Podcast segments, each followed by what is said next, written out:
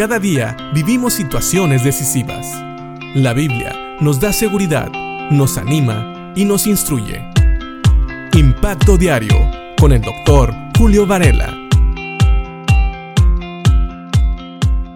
Estamos estudiando la carta de Santiago tratando de cubrir toda la epístola y hemos estado viendo en el capítulo 1 cómo Santiago nos recuerda y le recuerda a sus oyentes, a los lectores de esta carta, que cuando uno estudia la palabra, uno debe de ser hacedor de ella, no solamente un oidor. Y decíamos que él utiliza este verbo oír precisamente porque en aquellos tiempos no todas las personas tenían acceso a una copia de las escrituras como nosotros la tenemos hoy. Y él dice que las personas debemos de ser hacedores, los creyentes debemos de, ser hacedores de la palabra, no solamente oidores.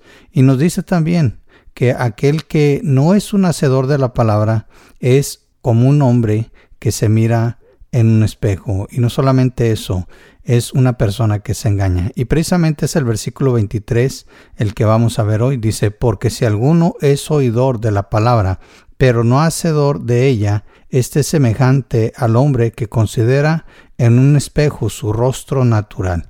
Dice el versículo 24 también, porque él se considera a sí mismo y se va, y luego olvida cómo era. Así que tenemos que entender esto. La palabra de Dios nos invita generalmente a vivirla, no solamente a entenderla, no solamente a razonarla, no solamente a platicarla, no solamente a leerla o escucharla, pero a vivirla. La palabra de Dios debe de ser algo que permanezca impreso en nuestra mente y en nuestro corazón. Y la única manera en que eso va a ocurrir es cuando la practicamos. Si no, dice Santiago, es como aquella persona que se mira en un espejo y ve cómo está, pero después se retira de ahí y lo olvida. No sé si le ha pasado, muchas veces por las mañanas nos vemos en un espejo y vemos nuestro estado, vemos cómo amanecimos y vemos si nuestro cabello está bien, si nuestra cara está bien.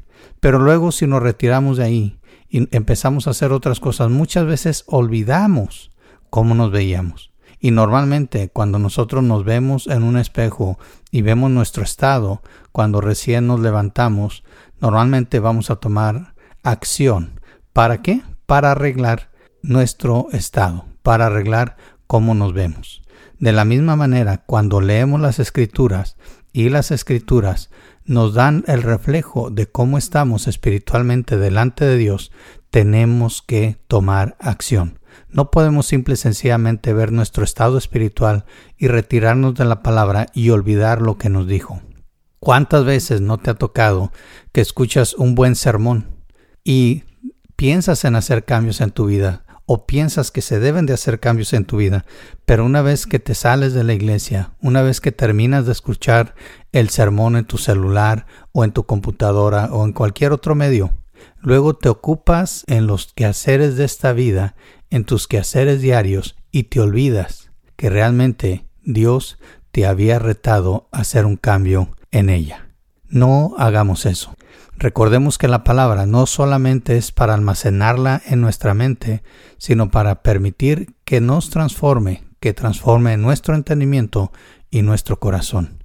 Así que, como dice la palabra, no seas como aquel que ve su rostro en un espejo y después se va y olvida cómo era. Permite que la palabra de Dios trabaje en tu vida y no solamente eso, ponte en acción, busca poner en acción lo que Dios te ha enseñado. Piensa en esto y que Dios te bendiga.